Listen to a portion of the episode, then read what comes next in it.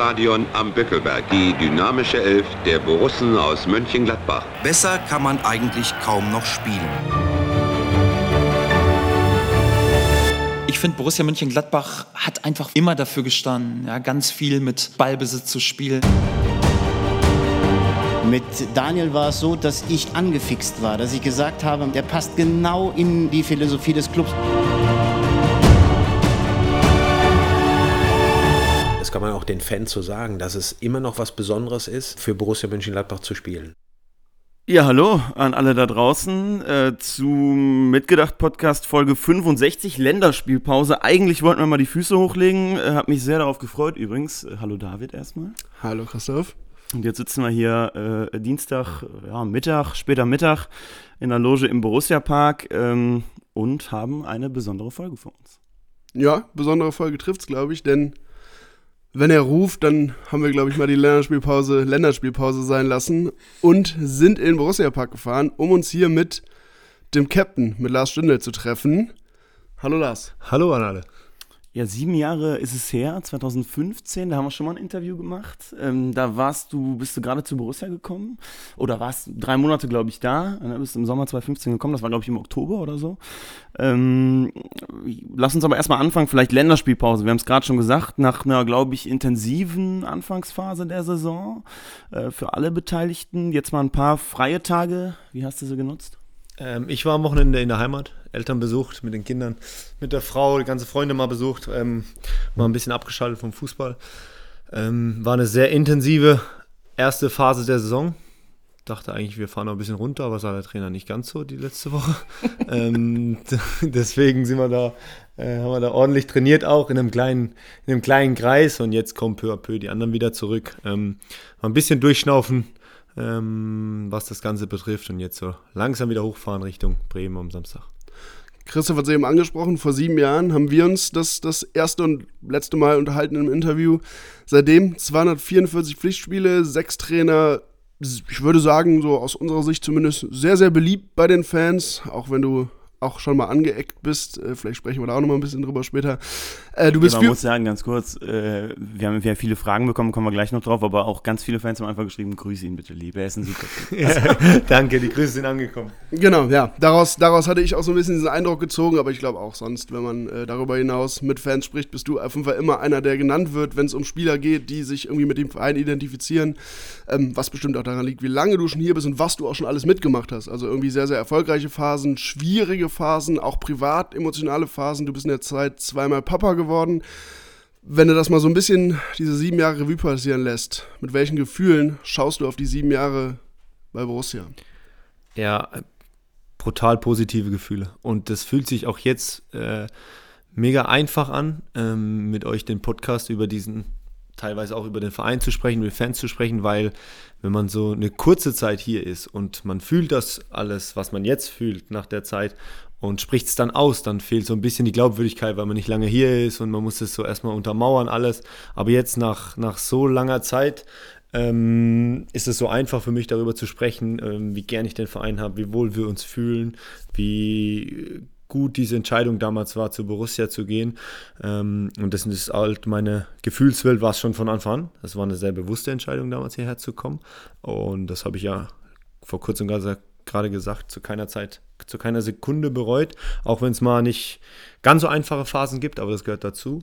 Ähm, grundsätzlich sehe ich das Ganze sehr, sehr positiv. Ähm, habe vier, dreimal Champions League spielen dürfen, ähm, hatte unvergessliche Europapokalabende, hatte brutal schöne Momente in der Bundesliga im Pokal, hatte schmerzliche Niederlagen hier, was einen auch weiterbringt äh, in so einer Karriere, hatte schwere Momente persönlich, was Verletzungen betrifft. Also Borussia hat mein Fußballerleben oder mein Leben sehr, sehr geprägt, die letzten sieben, acht Jahre.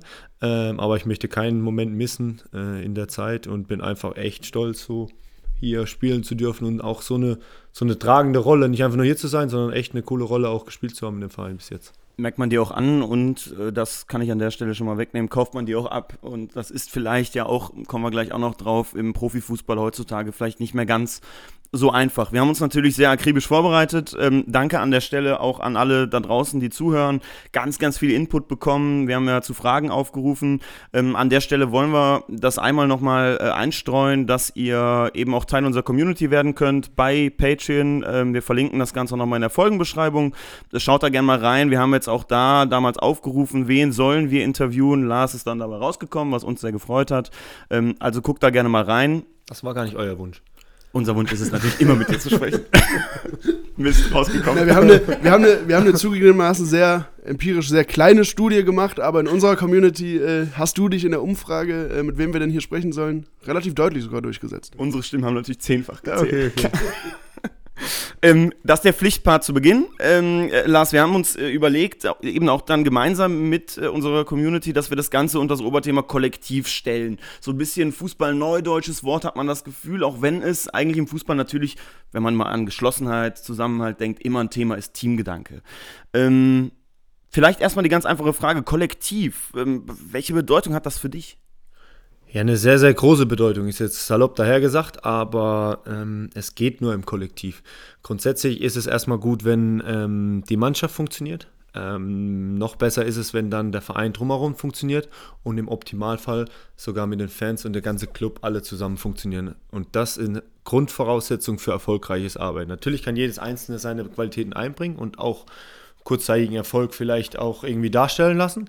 Aber wenn du langfristige Ziele hast oder dir einen Weg ebnest, dann ähm, ist schon ganz gut, wenn alle Ebenen stimmen. Und ich glaube momentan, auch wenn wir in den vergangenen Jahren die eine oder andere schwierige Phase hatten, glaube ich, so dieses Kollektiv, was wir uns angearbeitet haben, die letzten, ja, schon sehr lange, sagen wir mal so, ähm, das hat uns gestärkt, durch diese Phasen durchzugehen, ähm, das auszuhalten, was, so, was auf uns eingeprasselt ist, als Verein, auf die Fanszene. Ähm, und das hat uns auch so ein bisschen wieder erstärkt jetzt äh, in der momentanen Phase.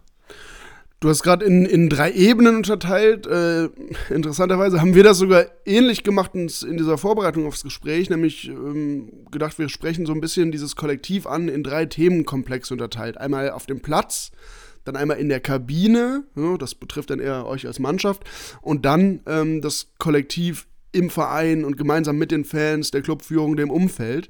Ähm, lass uns aber direkt auf dem Platz anfangen oder bei euch als Mannschaft auf dem Platz. Wer die ersten Spiele gesehen hat, ähm, und wir haben das natürlich getan, viele andere Fans auch, und dabei ist sehr, sehr oft der Eindruck entstanden, dass da, vielleicht im Gegensatz zu vergangenen Wochen oder vergangenen Monaten, vergangener Saison wieder eine Mannschaft ist, ein starkes Kollektiv, das Antworten hat, ähm, gemeinsam agiert, einen Plan hat. Wie hat Daniel Farke das geschafft, in den, ja, jetzt ja wirklich eigentlich nur knapp drei Monate, ein so starkes Kollektiv wieder zusammenzubekommen aus euch? Ich glaube, grundsätzlich ist die Voraussetzung der Mannschaft ähm, nicht ganz so verkehrt. Äh, wir haben viele gute Jungs, die ein gutes Kollektiv bilden die, glaube ich, wissen, was der Verein bedeutet für die Spieler, aber auch für die Leute drumherum, die hier arbeiten und für die Fans. Und dieses Bewusstsein haben wir jetzt schon länger, das haben wir uns angearbeitet, das ähm, tut uns auch insgesamt ganz gut. Und darauf bauen wir dann auf, diese Qualität, die wir auch haben, auf den Platz zu kriegen. Und in verschiedenen Phasen auch in der vergangenen Saison ist uns das ganz gut gelungen, aber halt auch manchmal nicht so ganz gut gelungen. Und dann sah es so aus, wie es ausgesehen hat und der Kritik haben wir uns gestellt und die Phasen sind wir auch gemeinsam durchgegangen und war dann auch nicht ganz einfach für uns. Wir haben dann im Sommer der Verein Cut gemacht, wir als Mannschaft haben uns neu aufgestellt und haben mit Daniel Farke und seinem Team ähm, eine neue Art und Weise an, die, an, die, an das Herangehen, ans Fußballspielen bekommen die uns ja sichtlich sehr, sehr gut tut. Er hat von Anfang an, glaube ich, ähm, ganz klar seine Vorstellung uns mitgeteilt, von der ersten Sekunde, was seine Art und Weise äh, auf dem, ähm, bezüglich des Fußballspielen angeht, aber auch ähm, seine Art und Weise auf dem, äh, in der Kabine, auf dem Platz verhalten, Arbeit gegen den Ball, solche Dinge. Und das müssen wir als Kollektiv versuchen hinzukriegen. Das kriegen wir momentan ganz gut hin. Das ist auch der, die, die, die Basis für den Erfolg. Weil, und wenn wir auf diesem Kollektiv ähm, die einzelnen Fähigkeiten, diese individuelle Qualität drauf aufbauen, weil am Ende schießt halt nur einer das Tor oder einer hat diese Aktion und bereitet dieses Tor vor. Meistens. Natürlich geht es auch über verschiedene Stationen, auch mal über den ganzen Platz, aber oftmals ist dann schon ein, zwei, die eine Einzelaktion haben oder mal äh, irgendwas kreieren und dann, aber du brauchst die Voraussetzung dazu auf dem Platz und diese Basis, die arbeiten wir uns seit ein paar Monaten und das sieht man momentan, dass wir viele Facetten haben, äh, um erfolgreich zu sein, aber auch viele Facetten haben, um den Misserfolg zu verhindern. Also verständlich, es gibt die eine Seite, um erfolgreich Tore zu machen, durch verschiedene, durch Standards, durch Gegenpressing, aber auch durch fußballerische Ansätze. Ähm, und dann gibt es verschiedene Möglichkeiten, um, Tore zu verhindern. Auch verschiedene Standards äh, zu verhindern, Chancen zu verhindern. Ähm, natürlich nicht alles, ähm, manchmal haben wir auch Jan Sommer einfach nur, der uns dann rettet. Ähm, aber grundsätzlich ist das Kollektiv, das wir haben, von uns gestärkt, aber auch vom Trainer forciert und der versucht es ähm, bestmöglich auf den Platz zu kriegen aus dem Misserfolg der letzten Saison können wir dich nicht so einfach rauslassen, kommen wir gleich nochmal drauf. Gerne. Ähm, ich würde aber einmal gerne noch beim Trainer bleiben, der gerade in einem sehr, sehr, fand ich, beeindruckenden Interview bei den Kollegen der Rheinischen Post nochmal erzählt hat, was ihm wichtig ist. Du hast gerade schon gesagt, äh, vielleicht eher ein fußballerischer Ansatz, äh, ohne die anderen Dinge jetzt zu vernachlässigen, aber auch Werte sind ihm wichtig. Erzähl doch mal als Kapitän, als Führungsspieler, ähm, was ist er für ein Typ? Wie tickt der so? Wir kriegen ihn dann nur auf den PKs vielleicht mit, vielleicht mal, oder dass man mal ein Interview sieht. Aber ähm, wie tickt er so im Alltag? Ja, er ist ein sehr ruhiger, sachlicher Trainer, ähm, der ganz klare Vorstellungen hat von seiner Trainertätigkeit und die ähm, versucht er von der ersten Sekunde an dir mitzugehen.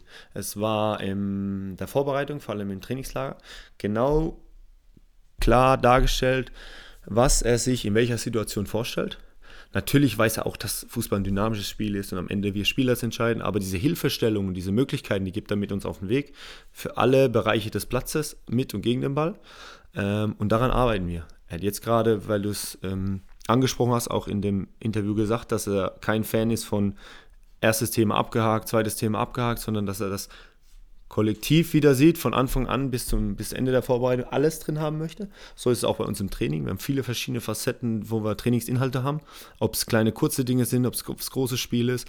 Also es gibt verschiedene Möglichkeiten und er versucht uns das vor dem Training klar mitzuteilen, was ist, die, äh, was das Ziel des Trainings, Versuch, versucht das dann auch auf dem Platz umzusetzen und gibt uns da viel mit an die Hand, versucht uns auch sehr bestmöglich darauf vor, vorzubereiten, ist auch brutal detailliert, was diese Sachen angeht, ähm, auch hartnäckig kann auch dann ungemütlich werden, weil er das einfach will, dass wir das reinkriegen.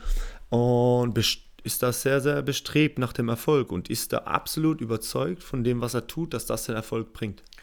Er hat in dem Interview auch gesagt, dass er euch bewusst überfrachtet manchmal. Jetzt mal als Spieler die Spielerperspektive zu haben. Äh, ist das so? Ist es sehr anspruchsvoll auch für den Kopf manchmal? Oder sagst du, ich bin so ein alter Hase lang dabei, ich krieg das schon ganz gut hin? Zu ihm sage ich, für mich ist auch schwer. nee, äh, ähm, äh, nee, nee, das ist schon so, er versucht schon viele Informationen an die Hand zu geben, aber auch viele Regeln und Möglichkeiten im Training, um, wie er es gesagt hat, glaube ich, ähm, uns zu überfrachten mit Informationen, dass sie uns die Entscheidung im Training schwieriger fällt, wie dann Samstag auf dem Platz, weil es nicht so viele Komponenten gibt, die zu beachten sind. Ähm, also trainingstechnisch schon ganz clever von ihm. Ähm, da hatten wir auch am Anfang vielleicht das eine oder andere Problem, das alles umzusetzen, aber das pegelt sich so langsam ein und er ist halt auch total davon überzeugt, dass ähm, das, was du investierst, bekommst du auch am Ende raus. Und wenn man unsere Trainings mal beobachtet, dann sieht man schon, dass wir viel investieren. Auch jetzt in der länderspielfreien Zeit war es jetzt nicht so wirklich, vorhin mal scherzhaft, aber mir echt Gas gegeben, ähm, weil er halt, weil das seine Art und Weise ist und die forciert er und da lässt er sich auch, glaube ich, nicht abbringen. Das ist seine Überzeugung und dann versucht er das auch so durchzuziehen.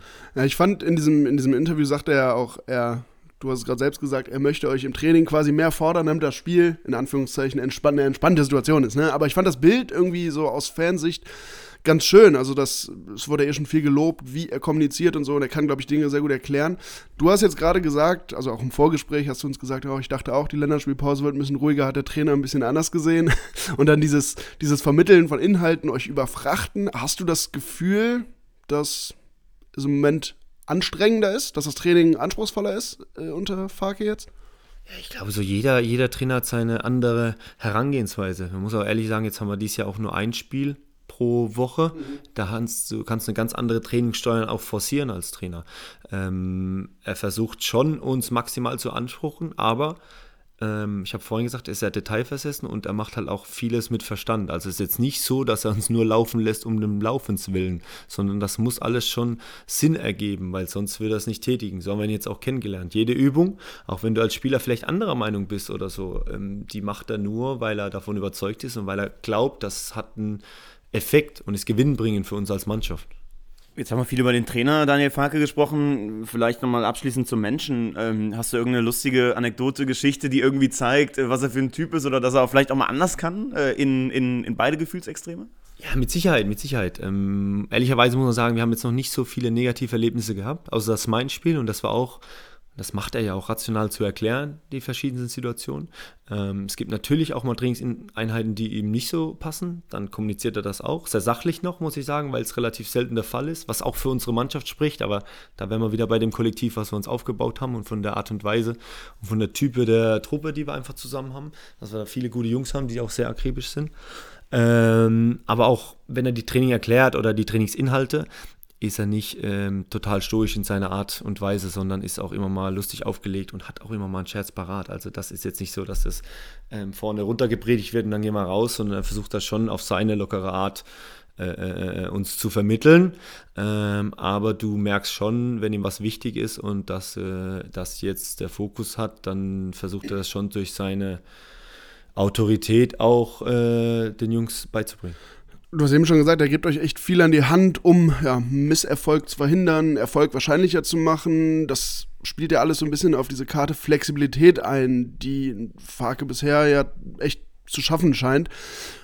Und wenn man jetzt die letzten Spiele sieht, führt das ja dazu, dass äh, du, obwohl du jetzt vielleicht, äh, ohne dich angreifen zu wollen, nicht der absolute Sprinter bist, aber auch mal auf der linken, auf, der, auf der linken Seite spielen kannst. Ein Kramer hat es auf der 10 krass gemacht. Ähm, das hat nach meinem Gefühl zumindest im letzten Jahr häufig dann nicht so gut geklappt, wenn mal Spieler ausweichen mussten und so. Ist das jetzt schon eine Folge dieses flexibleren Trainings? Setzt der Trainer das voraus? Oder ist das einfach der Tatsache geschuldet, dass es im Moment vielleicht besser läuft und es dann noch einfacher ist? Ja, wenn es insgesamt natürlich besser läuft und eine andere Darstellung ist, dann tut man sich auch einfacher, ungewohnte Dinge zu spielen, auszuprobieren.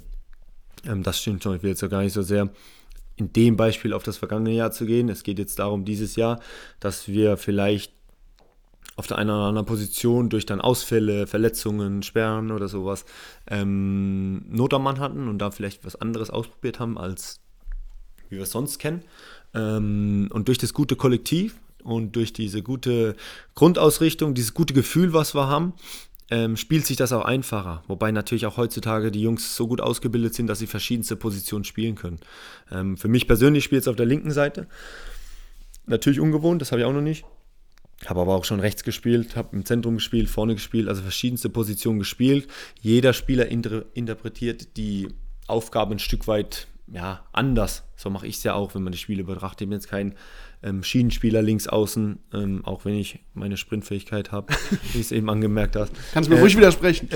nee, in dem Thema leider nicht. ähm, ja, und, und genauso hat es Chris jetzt anders interpretiert wie ein, wie ein echter neuner Halber oder, oder äh, ein zweiter Stürmer. Ähm, aber es war in dem Moment gefragt, wieder Gedanken des Trainerteams, ähm, und hat, hat ganz gut geklappt. Du hast eben gesagt, dass die Grundausrichtung der Mannschaft eigentlich stimmt. Ich glaube, da kann man dir auch nicht widersprechen, weil natürlich die Mannschaft jetzt schon in ihrem Kern zumindest sehr, sehr lang zusammen ist. Hat auch mal zu Kritik geführt, hat aber auch dazu geführt, dass ihr Champions League gespielt habt, beispielsweise. Jetzt musst du mir trotzdem erklären, wie es möglich ist, dass eine Mannschaft, die nur punktuell verstärkt wurde, punktuell Spieler abgegeben hat, in einem Jahr so auftritt wie in der vergangenen Saison und jetzt der komplette Wind im Verein gedreht ist, ne, kommen wir nachher noch zu Umfeld, aber auch bei euch und ihr wirklich als dieses Kollektiv auftretet, das ihr in der letzten Saison häufig nicht wart. Mm, von außen betrachtet. Von außen betrachtet. Von euch so wahrgenommen. Wir sind ich, gerne klar Absolut. Ich bin auch, ähm, das war auch letztes Jahr so, vielleicht hat das auch zu Kritik geführt, dass ich in schlechten Phasen nicht alles schlecht rede. Und jetzt merkt ihr auch in guten Phasen nicht himmelhoch jauchzend äh, äh, alles top ist, sondern es gibt immer, und das, hat, und das macht unsere Mannschaft aus, unseren Kern, der schon lange da ist, der die Situation immer echt gut einschätzen kann. Ähm, wir hatten letztes Jahr ein paar Probleme. Ähm, wir haben uns das alle anders vorgestellt. Ähm, als Adjuda kam, hat er sich auch natürlich anders vorgestellt. Die, äh, die Gegebenheiten vor Ort, glaube ich, da waren auch der eine oder andere Diskussion. Ähm, die Herangehensweise, ähm, den, den Ausfall, den einen oder anderen zu verkraften. Aber auch wir als Spieler, und da waren wir auch kritisch genug, haben auch nicht das auf den Platz gebracht, was du von dir selbst ver verlangen solltest oder verlangen musst, um Bundesliga zu spielen. Dieses ganze Miteinander hat nicht so funktioniert, wie wir uns das insgesamt als Verein vorgestellt oder sogar erhofft haben. Da gibt es viele Komponenten, da können wir jetzt lange diskutieren. Natürlich hat da der Trainer seinen Anteil, aber auch die Mannschaft hat seinen Anteil und das Umfeld hat seinen Anteil. Jeder hatte so seinen Anteil und dieses hat dazu gebracht, dass wir eine nicht so gute Saison spielen und in manchen Phasen sah es so aus, dass wir uns, uns dem Schicksal ergeben, nicht wehren. Ähm, in manchen Situationen ist das auch nicht ganz einfach, weil du für dich selbst erstmal versuchst, wieder ähm, deine Leistung zu bringen. Und ich habe das im, glaube ich, echt schlechtesten Spiel, seit ich hier bin, keine Ahnung, schwer zu sagen, aber in Hannover. Das war wirklich, wo, wo einfach die einzelne Leistung auch nicht gepasst hat, wo jetzt nicht der Wille jedem Einzelnen abzusprechen ist. Ich nicht, würde nicht so weit gehen, wie jetzt ihr, wie es für einen Fan zum Beispiel jetzt aussieht, der sagt, der will nicht. Das würde ich nicht. Ich würde andere Gründe, fußballerische, taktische Gründe ansetzen. Zum Beispiel, dass jeder Einzelne nicht das auf den Platz gebracht hat und wir es nicht im Kollektiv gemacht haben. Wir haben einzeln angelaufen, aber als Einzelner ist halt schwierig, das zu tun. Und das haben wir in der Phase nicht hinbekommen. Das hat gar nichts mit dem Trainer zu tun. Das haben wir als Mannschaft auch nicht hinbekommen, dass wir da das Heft des Handels gemeinsam hinbekommen. Und das hat sich dann so eine Spirale und da sind auch diese schlechten Ergebnisse und diese schlechte Wahrnehmung auch mitgekommen. Aber um da mal so ein bisschen reinzugehen, weil du sagst ja, ihr habt das als Kollektiv nicht so hinbekommen oder ihr habt es nicht so hinbekommen, als Kollektiv aufzutreten. Ihr seid da aber ja irgendwie in die Fehleranalyse, wie auch immer, gegangen. Aber habt ihr denn Antworten gefunden, warum ihr das nicht hinbekommen habt? im letzten Jahr und dieses Jahr es bisher hinbekommt? Also man muss ja nur mal auf die Defensivstatistiken Ja, klar, grundsätzlich muss ich aber sagen, wir hatten auch ordentliche Phasen letztes Jahr und wir sind in einer ganz schlechten, also in einer nicht so guten Saison Zehnter geworden. Das ist auch ein, hört sich jetzt doof an, aber ein kleiner Erfolg für diesen Verein, was wir unsere Arbeit haben. Andere Vereine haben wir letztes Jahr gesehen, die jetzt wieder da sind, die haben ganz andere Probleme, wenn es mal richtig schlecht, wenn es mal nicht so gut läuft in dem Verein. Ähm, das ist auch, was wir unsere Arbeit haben, diese Stabilität innerhalb des Clubs, dass wir auch mal so eine schwierige Phase aushalten können insgesamt. Und wir hatten auch ordentliche Phasen und gerade hinten raus hatten wir auch wieder eine ordentliche Phase und haben gepunktet, außer dieses eine ganz wichtige Spiel, wo wir wirklich schlecht waren. Ähm, Deswegen war auch da die Wahrnehmung dann halt wieder alles schlecht, obwohl wir von den letzten neun Spielen nur eins verloren haben. Ähm, das haben wir auch selbst uns erarbeitet als Kollektiv zusammen. Ähm, trotzdem sind wir auch in diesen schwierigen Momenten, die, die, die gibt's. Ähm, das, hat das hat mit eigenem Selbstvertrauen zu tun. Du, du kriegst deine Leistung hin, die, die Leistung deines Nebenmannes stimmt nicht. Ähm, der Trainer versucht auch immer wieder darauf hinzuarbeiten, dass wir das abstellen, individuell individuelle Fehler passieren, individuelle falsche Entscheidungen. Die gibt es auch immer mal über die ganze Saison, auch in guten Phasen.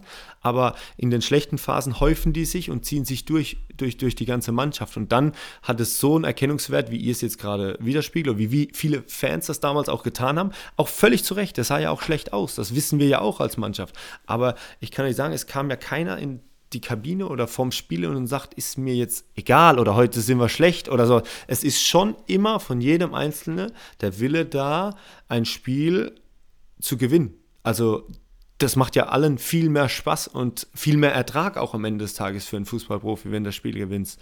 Und dennoch will ich dich aus der einen Nummer nicht so leicht rauslassen. Wir wollen ja sehr konstruktiv auch kritisch reden. Das ist, ähm, wenn man euer heutiges äh, Auftreten als Truppe sieht, auch mit dem Trainerteam gemeinsam, mit der sportlichen Führung, ähm, letztes Jahr nicht so war. Also ihr wirktet nicht so harmonisch mit dem Trainer Adi Hütter und ich glaube im Endeffekt, äh, ich weiß nicht, ob du jetzt bestätigen willst oder auch sagst, ne, sehe ich anders oder sage ich nichts zu, ähm, es wirkte so, als ob auch die Mannschaft froh ist, dass jetzt ein Neuanfang auf der Position kommt. Mm, dass wir insgesamt eine schwierigere Phasen hatten, auch unter dem, unter dem alten Trainerteam, das ist ja auch okay. Also das gibt es ja auch immer. Wenn dann sportlich nicht so läuft, dann tun sich Dinge auf. Manche Spieler, die nicht spielen, sind dann auch unzufrieden.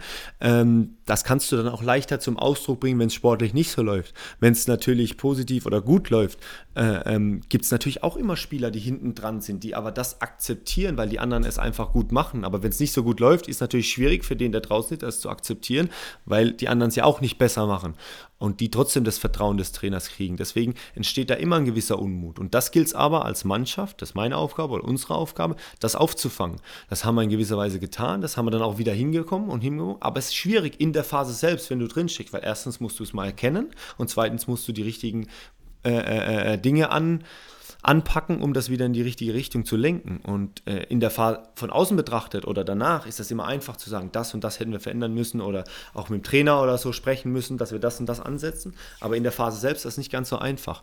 Ähm, aber dennoch haben wir das insgesamt hinbekommen und trotzdem wissen wir alle, dass es auch der, im letzten Jahr nicht so gelaufen ist, wie wir uns das gewünscht hätten, dass der eine oder andere auch unzufrieden war mit seiner Rolle, mit seiner Situation und dass er dadurch auch nicht die Leistung gebracht hat, die er schon gebracht hat oder die er sich wünscht und die er auch jetzt wieder bringt. Und ich glaube deswegen, und das hat der Verein auch erkannt, hat man gesagt, insgesamt ist es besser, wenn man was Neues macht, ohne jetzt irgendwem, und das hat ja auch der Verein betont, Roland Wirkus ist in einer ganz schwierigen Situation hergekommen, hat gesagt, ohne irgendjemandem jetzt den schwarzen Peter unterzuschieben äh, oder an die Wand zu fahren, ist es insgesamt vielleicht für uns als Borussia besser, nicht den alten Weg zu beenden, sondern einfach einen neuen einzuschlagen, vielleicht was Neues auszuprobieren. Und das hat der Verein getan. Das haben wir insgesamt als Mannschaft getan, haben uns da auch gerade zu Beginn viele Gedanken gemacht und auch äh, zusammengesetzt, dass das können wir eh nicht beeinflussen, das ist Teil, die Erfahrung haben wir gemacht, aber jetzt sind wir mehr in der Pflicht denn je, ähm, gute Leistung zu bringen. Und das ähm, ist bis jetzt ganz ordentlich, läuft ganz gut insgesamt. Und trotzdem gilt es weiter daran zu arbeiten, ohne jetzt irgendeinen Schlendrian reinzubekommen, weil Bundesliga, ja, ist jetzt salopp Phrasen mehr, aber ähm, ist, ist brutal. Ist wirklich brutal. Jedes Spiel ist ganz schwer, genauso am Samstag. Ich finde das durchaus beachtlich, wie, wie du irgendwie diesen Spagat schaffst, zu sagen, naja, da gehört eben immer auch die Mannschaft zu. Also es wäre jetzt ein leichtes, irgendwie äh, zumindest zwischen den Zeilen den, den ehemaligen Trainer Adi Hütter hier so ein bisschen mehr, äh, mehr Schuld zuzuschieben. Das finde ich schon echt spannend. Aber wir sind ja, du merkst ja schon, wir sind jetzt ja schon eigentlich bei diesem Thema Kollektiv, so ein bisschen innerhalb des Vereins, im Innenleben. Und da kommen wir jetzt um einen Namen dann nicht herum. Äh, du wirst denken, ihr Max Eberl. Äh, wir wollen das gar nicht groß aufrollen. Da hast du ja letztens auch schon im, im Podcast äh, Kicker Meets the Zone was zugesagt, so ein bisschen deine Meinung dargelegt. Aber eine Sache ist für uns aus Fansicht, glaube ich, noch interessant. Stimmt es denn, oder ist das auch dein Eindruck, teilst du den Eindruck, dass bei Borussia in den letzten Jahren intern vielleicht unter Max Eberl nicht mehr alles so reibungslos lief wie in den Jahren vorher? Du kennst ja, Max Eberl, da du ja seit sieben Jahren hier bist, seit 2015, ja auch schon ein paar Jahre länger. Du kennst eben die sehr, sehr erfolgreichen Phasen mit Max Eberl und du kennst aber auch die letzten, sagen wir mal, anderthalb Jahre. Ich weiß um die Kritik an, der, an, den, an den letzten anderthalb Jahren. Ich glaube, ähm, ohne das jetzt wirklich zu wissen, natürlich habe ich sehr, sehr innig mit Max zusammengearbeitet die letzten Jahre. Muss ja auch, wenn man so lange eine Konstante im Verein hat und eine Konstante in der Mannschaft hat, dann entsteht da einfach ein Vertrauensverhältnis. Und wir, wir waren oder auf einem sehr, sehr guten Weg und durch unsere DNA, Ballbesitz, ähm, Heft in die Hand nehmen, den Gegner bespielen, das waren so die Leute gewöhnt ähm, und haben auch ähm, große Ziele dadurch erreicht. Aber ich glaube, in seinem Gedankengang war dann irgendwann, das ist die Grundvoraussetzung und wenn wir da noch was adaptieren und drauf bekommen, sind wir vielleicht noch stärker. Und so in seiner Denke hat er vielleicht, ich kann es nicht genau, aber das so im Nachhinein meine, meine, meine Gedanken, hat er gehandelt. Hat er durch die Trainerverpflichtung damals und auch die Spielerverpflichtungen und auch das Halten des einen oder anderen Spielers gehandelt, um diesen Erfolg, den wir schon hatten, ehrlicherweise, war ja für uns ein Riesenerfolg, ähm, zu optimieren, zu maximieren. Vielleicht irgendwas schaffen, was brutal außergewöhnlich ist für einen Verein wie Borussia Mönchengladbach. Und ich glaube, wenn man mit so einem Verein brutal außergewöhnliche Ziele erreichen will, muss man vielleicht auch einen außergewöhnlichen Weg gehen. Ähm, wir haben dann gemerkt irgendwann, dass es durch verschiedenste Komponente, durch den Trainer, durch alle viele Dinge, die dann auf uns eingeprasselt sind, durch Misserfolg, durch Derby-Niederlagen, dass dieser Weg so ein bisschen ein paar Schnitte bekommen hat. Ähm, dass er nicht so erfolgreich war, wie wir uns das alle vorgestellt haben, vielleicht auch wie der Max sich das vorgestellt hat. Und dann in der Nachbetrachtung gesagt wird, er hätte falsch gehandelt. Aber ich glaube nicht, dass er da bewusst klar, nicht bewusst, aber wenn ihr versteht, was ich meine, bewusst diese Entscheidung getroffen hat, ah, es könnte falsch sein, sondern eher aus der Überzeugung raus, wenn wir mal ganz Großes erreichen wollen, müssen wir vielleicht auch einen Weg gehen, der jetzt ungewohnt ist für mich und da was draufpacken, was uns noch fehlt. Aber ich glaube, im Großen und Ganzen tut uns einfach die DNA, die wir haben, gut, die zu forcieren und darauf aufzubauen. Und mit der DNA, wie wir es jetzt haben, wie unser Trainer das, glaube ich, in der ersten Pressekonferenz gesagt hat, das ist das Grundgerüst von Borussia Mönchengladbach. Das ist die Komponente, die wichtig ist. Fußball spielen, Leute mit einbinden, Fans dazu nehmen, Geschlossenheit im, im Verein zeigen und dann können wir hier maximalen Erfolg haben. Und sicherlich ist die Enttäuschung dann umso größer, wenn man so ein Ziel sich setzt und dann ne, wird das pulverisiert. Und ich glaube, du hast recht, es gab viele Faktoren. Corona ist sicherlich auch ein Faktor. Auf einmal hast du ein leeres Stadion hier, gerade ein Verein wie Borussia, der schon auch von dieser ja, Nahbarkeit lebt, sage ich mal. Für den ist das, glaube ich, besonders hart. Ich glaube aber, da muss ich dir jetzt nochmal äh, einen, einen Kontrapunkt geben, ein riesiges Thema, und da würde mich jetzt mal deine Meinung als Führungsspieler interessieren, ist natürlich auch wenn du in der ersten Saison Erfolg hast, marschierst und alle sind voller Euphorie und dann sagt dieser Trainer, Marco Rose in dem Fall, ich bin so schnell wieder weg. Ausstiegsklausel hin oder her. Das führt doch, also wir haben uns das immer vorgestellt, wie wäre es, wenn unser Chef uns die ganze Zeit sagt, boah, du bist der beste Mitarbeiter und wir machen jetzt gemeinsam, bauen richtig was Geiles auf und dann ist er schnell weg. Ich glaube ehrlicherweise, das hat auch zu großen Rissen geführt. Natürlich waren wir erstmal enttäuscht als Mannschaft. Das ist ja ganz normal, wenn unser Cheftrainer sich für eine andere Mannschaft äh, oder, oder entscheidet, ähm, zu einer anderen Mannschaft zu wechseln. Und ich glaube, die Phase, als diese Gerüchte kamen, dann Anfang Januar oder, oder Richtung Februar, war vielleicht ein bisschen unangenehm für alle, weil keine, weil es nicht so richtig greifbar war. Ähm, aber in dem Moment, als wir dann Klarheit hatten, ich glaube, Chris Kramer hat es auch schon mal gesagt oder, oder der eine oder andere Führungsspieler, war für mich dann erstmal der Punkt so, okay, jetzt haben wir Klarheit, das beeinträchtigt mich nicht in meiner Leistung, weil ich möchte ja für mich den maximalen Erfolg mit der Mannschaft haben, unabhängig vom Trainer. Das wollte ich ja schon die ganzen Jahre haben. In der Nachbetrachtung allerdings muss man ehrlicherweise sagen, auch wenn die Gegner schwierig waren zu der Zeit, ich glaube siebenmal verloren oder sowas, hat das dann schon irgendwas gemacht. Aber ich würde jetzt auch rückblickend jetzt nicht besserwissernd äh, sagen, ja, er war der Trainer, sondern in dem Moment habe ich wirklich gedacht, das macht mit uns nichts, weil ich will ja für mich den maximalen Erfolg. Ich spiele ja nicht für den Trainer. Ich spiele für mich und für meine Jungs und für den Verein.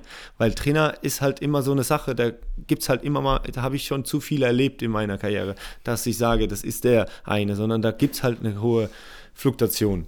Aber vielleicht äh, ist es genau das Thema, dass es dann das Kollektiv beeinträchtigt. Ich will dir überhaupt gar nicht widersprechen. Ich glaube, das kauft dir das absolut ab, dir ohnehin, aber auch jedem anderen Spieler, dass jeder Spieler sagt, mich beeinflusst das nicht, aber vielleicht macht es dann doch was mit der Gruppe. Natürlich macht es das insgesamt auch was mit der Gruppe, weil jeder Einzelne auch vielleicht seine privaten Zukunftspläne ähm, anders ausrichten muss, weil der Trainer nicht mehr da ist. Und das sind ja auch die großen Probleme, die dann entstanden sind. Es geht ja jetzt nicht nur um den Trainer selbst, der dann wegfällt, sondern auch die eine oder andere Spielerposition oder irgendwas, was dann vielleicht schwieriger ist in Zukunft. Aber das sind alles Komponenten, die gehören halt zum Fußballspielen dazu. Insgesamt ist natürlich unglücklich abgelaufen, aber das ist jetzt nicht so aus der Welt gegriffen, dass ein Trainer einen Verein wechselt oder ein Spieler auch unabhängig, äh, abhängig vom Trainer auch so ein bisschen seine Position. Das war ja bei mir damals, als ich hierher kam, habe ich natürlich auch am Ende des Tages das wichtigste Gespräch mit dem Cheftrainer. Wer ist Cheftrainer nächstes Jahr und entscheidet am Ende des Tages über meine Entwicklung, über wie ich spiele, wo ich spiele.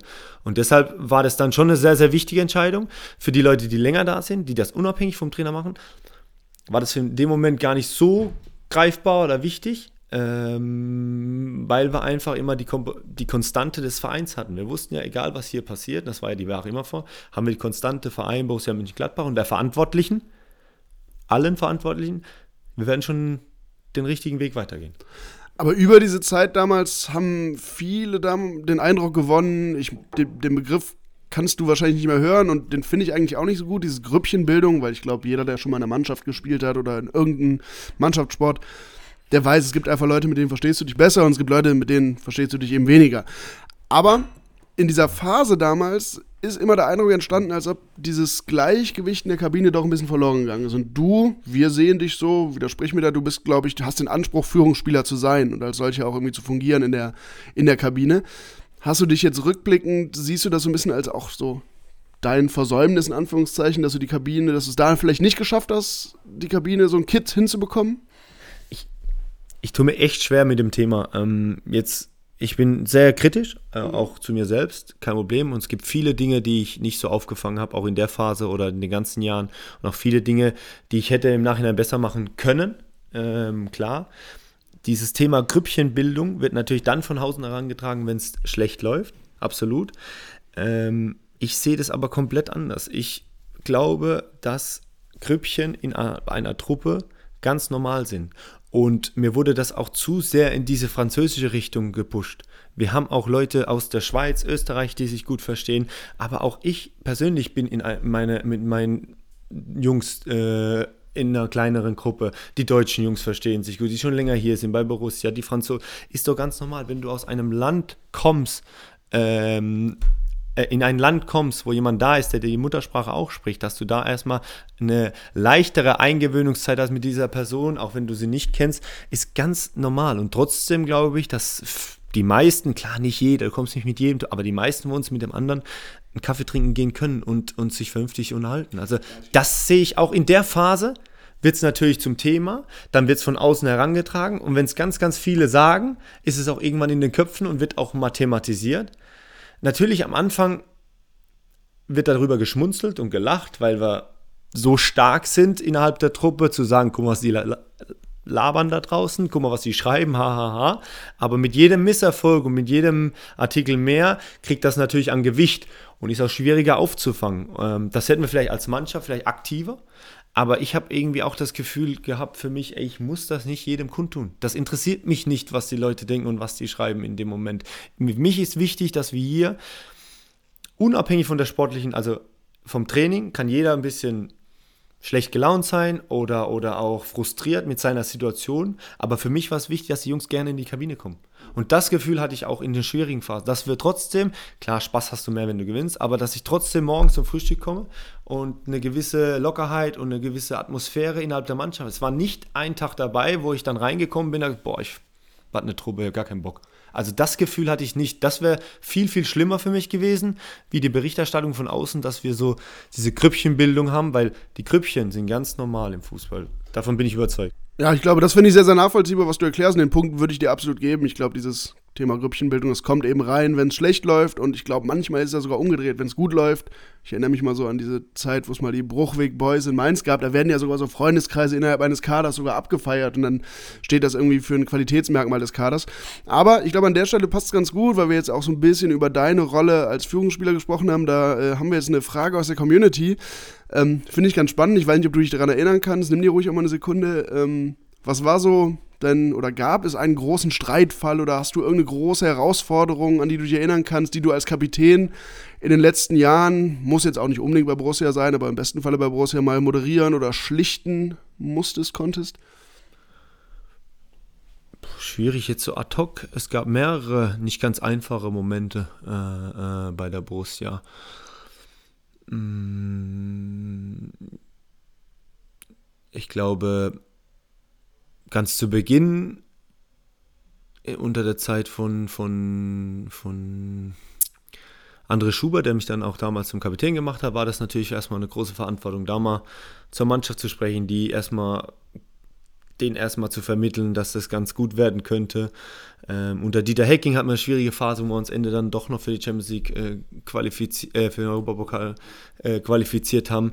Da die eine oder andere Ansprache an die Mannschaft zu halten in der wichtigen Phase tut ganz gut. Ähm, ich glaube, ganz wichtig war ähm, nach der Entscheidung von Marco Rose mit der Mannschaft sich zu unterhalten ähm, in dem Moment, weil es natürlich, haben wir eben drüber gesprochen, für den einen oder anderen nicht ganz unwichtig war.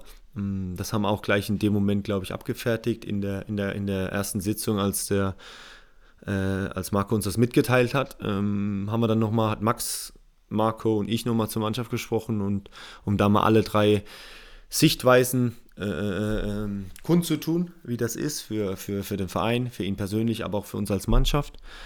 Ähm, schlichtweg, so, so ad hoc. Ja, es gab mit Sicherheit viele Situationen, ähm, auch im Training oder auf dem Platz, wo es mal heiß herging, ähm, wo man dann geschlichtet hat, auch mal zwischen einem oder anderen Spieler, was gar nicht so groß rauskam, was auch nicht so für die Öffentlichkeit sein muss, aber ähm, da habe ich dann versucht auch schon immer so mich einzubringen. Grundsätzlich muss ich aber auch ehrlich gestehen, haben wir echt ein gutes Miteinander, gerade äh, mit den Führungsspielern. Da kann jeder seine Meinung kundtun. Da ist auch jeder Meinung stark genug oder fühlt sich auch keiner unterdrückt vom anderen, seine Meinung nicht kundtun äh, zu tun dürfen. Ähm, deswegen kann da jeder seinen, seinen, seinen Senf dazugeben. Und das tue ich auch, wenn ich, es, wenn ich finde, es ist angebracht äh, in schwierigen Momenten. Ähm, aber ich kann es auch mal laufen lassen, wenn ich das Gefühl habe, jetzt ist es einfach nicht notwendig. Hast du ganz persönlich in Sachen Teamführung, Mannschaftsführung, Kapitän sein eigentlich Vorbilder? Vielleicht oder Personen, die dich in der, deiner Karriere sehr geprägt haben, von denen du Werte mitgenommen Ja, natürlich. Ähm, man macht so seine Erfahrung. Äh, ich bin damals nach Hannover gekommen, beziehungsweise in Karlsruhe noch, wo ich hochgekommen bin, war, war Mike Franz mein Kapitän ähm, in, in, dem Jahr. Ähm, natürlich äh, auf den ersten Blick sehr wild und sehr emotionaler Typ, aber innerhalb der Kabine wirklich top. Wirklich auch Gold wert für eine Mannschaft. Ähm, ähm, auch damals noch mit Christian Eichner zusammen der, der für den sachlichen Teil dann verantwortlich war. Aber auch top. In Hannover hat mich Steven Girondolo geprägt. Ähm, super gemacht, konnte ich ganz viel mitnehmen von ihm. Ähm, sehr, sehr lange dabei. Ähm, sehr, sehr viel erlebt, positiv wie auch vor allem auch negativ. Ähm, und in der Phase bin ich dann relativ jung Kapitän geworden, hatte aber meinungsstarke Spieler um mich rum, die mich da echt gepusht haben und die mich da auch geschützt haben, weil für mich das auch nicht einfach war, äh, ähm, in so einer Phase dann die richtigen Worte zu finden. Ähm, und da muss ich sagen, wenn es dann in, in diese Sphären geht, äh, wo es dann wirklich um Abstieg oder Nicht-Abstieg geht, da bist du dann in deiner Führungsrolle als Lautsprecher ein bisschen mehr gefordert, auch wenn es dir nicht so liegt oder nicht so dein Ding ist, bist du da mehr gefordert, weil natürlich die Konsequenzen viel, viel, viel, viel größer sein könnten. Ähm, da musst du auch mal über deinen Schatten springen. Das habe ich auch damals getan. Diese Erfahrung war auch gut, um mal zu wissen, wie reagiert so eine Mannschaft dann auf solche Dinge. Und ich muss sagen, hier, natürlich gab es den einen oder anderen Moment, wo dann mal, wo du dann auch mal ja, über das Ziel hinausschießen musst, um mal die Jungs aufzuwecken oder auch mal eine Ansprache halten musst, wo es vielleicht klarer wird, weil innerhalb, wenn der Trainer Dinge sagt, ähm, hat schon eine Wichtigkeit äh, innerhalb einer Mannschaft. Das ist auch gut so. Ähm, aber ich glaube, wenn es dann aus der Mannschaft herauskommt und auch mal ohne Trainer besprochen wird oder solche Dinge, ähm, wird ja heutzutage wieder, oh, die haben sich ohne Trainer getroffen. Das ist Quatsch. Das hat gar nichts mit dem Trainer zu tun, sondern das geht einfach nur darum, dass der Impuls aus der Mannschaft in, in, in manchen Situationen oftmals eine viel größere Wirkung hat. Und ich glaube, das Gefühl habe ich mir angeeignet oder habe ich so kennengelernt dürfen. Das hat man nicht von heute auf morgen. Ähm, und das habe ich so in den letzten Jahren lernen dürfen. Und deswegen glaube ich auch da ein gutes Gefühl zu haben, wann ist mal Zeit auf dem Putzzaun und wann ist mal Zeit zur vernünftigen oder ruhigen Ansprache. Und diese Ansprachen habe ich aber gelernt von meinen Leuten, wo ich äh, äh, die Erfahrung machen durfte. Ich habe jetzt eben gesagt, in Hannover die Zeit, aber auch hier mit Kranitschaka, das war für mich am ersten Jahr, dachte ich, ey, wenn der da vorne dann was gesagt hat in der Phase, wo es nicht läuft, äh, wir waren dann kurz vor Ende, waren wir noch Fünfter und er stellt sich hin und sagt, ja, wir gegen Ingolstadt und Hannover verloren und er sagt, ja, schaffen wir noch. Und ich dachte mir, wie kann der, hat er die letzten zwei Spiele nicht gesehen? Und am Ende, aber, aber das nimmt, das, das ist dann halt, und ich hoffe, dass irgendwann solche Dinge auch äh, von den Jungs erzählt werden, oh, weißt du noch damals, der Lars, der hat das und das erzählt, der hat recht gehabt.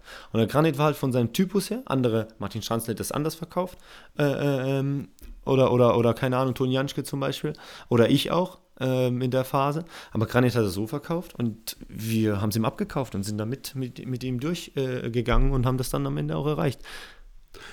Ja, spannend übrigens auch, dass du, du hast jetzt ja äh, Mike Franz genannt, Granit Xhaka, jetzt zumindest als ja, eher emotionalere Typen, sag ich mal. Wenn man dich jetzt hier so reden hört, bist du ja echt sehr, sehr angenehm, eher sogar ein bisschen zurückgenommen, das finde ich echt spannend, aber wenn man dich mal da draußen auf dem Platz gesehen hat, da ist es ja auch schon mal vorgekommen, dass mal, du hast es eben Aufwecken genannt, aber so die ein oder andere gelbe Karte und Nicklichkeit sieht man auch von dir mal. Ähm, Machst ja, du das, das denn dann? Ja, okay. Stell die Frage zu Ende. Ich glaube, ich weiß, was kommt. Machst du das denn dann bewusst, weil du gerade ja auch von so Aufwecken gesprochen hast? Ja, das ist so ein bisschen Spiel mit dem, mit dem Spiel, mit dem Publikum, mit den Leuten. Ähm, glaube jetzt auch gerade gegen Leipzig hatte ich das Gefühl, so uh, 3-0, alles auf der sicheren Seite, schläft so langsam ein und so ein bisschen, bisschen Ich wollte jetzt nicht unbedingt gelbe Karte und auch nicht direkt vor den Familien sitzen, weil die, meine Frau und die Kinder haben schon geguckt, geht er jetzt mal weg, muss ich mal Theater machen, die Kids sind dabei heute. ähm, nee, aber ich habe gemerkt, so ein bisschen Feuer brauchen wir noch, dass das Ding vielleicht nicht doch noch kippt. Und dann versuche ich schon, die Leute mitzunehmen und, und nicht jetzt durch diese klassischen emotionalen Gesten in die Kurve. Damit tue ich mir einfach schwer. Das ist auch nicht so meins. Ich glaube, ab und zu musst du das mal machen, aber es ist nicht so, nicht so meins, dass ich da jetzt eine auffordernde Geste in die Fankurve mache. Sondern dann schon Freiburg der Auswärtsblock kommen. ja, genau. Oder, oder, da können wir auch gern gleich drüber. Aber eher dann so durch diese Art und Weise, wie ich die Situation interpretiere. Letzte, letzte Minute Mainz 05 kriege ich am Freistoß an der Eckfahne. Und ich weiß natürlich, wenn ich den Ball jetzt schnell hole und den schnell hinlege und mit einer gewissen Dynamik in den 16er reinlaufe, dass die Leute das, dass das ein Gefühl erweckt bei den Menschen. Und das Gefühl hatte ich in dem Moment, wir brauchen nochmal dieses Gefühl und vielleicht diese eine Situation, Rami köpft ihn dann leider drüber, aber diese Emotionalität braucht man nochmal, dass die Jungs wach werden, dass das Stadion nochmal wach wird, dass die, diese, diese Fingerspitzengefühl nochmal für die letzten, also dieses Sensibilisieren für die letzten Situationen und da versuche ich halt schon damit zu spielen. Oder auch wenn ich, hatte ich schon öfters jetzt auch ging nach, nach 25 Sekunden kriegt der Rechtsverteidiger den Ball und ich versuche den einfach abzugrätschen, ohne irgendeinen gewinnbringenden Effekt, sondern einfach nur zu zeigen, und das ist, Oskar Wendt sagte immer zu mir äh, vorm Spiel, heute brauchen wir deine Alibi-Grätsche. äh, der sagt da immer, Capitano, heute Alibi-Grätsche. Wir brauchen das. Dann ich sage, okay, Oskar. Und das ist so ein bisschen, ist nicht Alibi, sondern es zeigt so ein bisschen den Leuten, oh, was ist denn jetzt los? Oh ja. Also, das kannst du nicht immer machen, weil irgendwann verpufft das. Aber so ein gewissen Ding versuche ich da schon so einzubringen. Und manchmal ist es einfach doof, weil dann sehe ich mich im Nachhinein und denke, hä, was hast du denn da gemacht? Und dann ist auch ein bisschen überreagiert. Da habe ich mich emotional dann doch nicht so ganz im Griff. Aber vieles ist auch so ein bisschen gespielt mit der Situation. Zurück zur Kabine vielleicht noch einmal und deinem Verhältnis als Führungsspieler vielleicht auch einer anderen Generation zur aufkommenden Generation.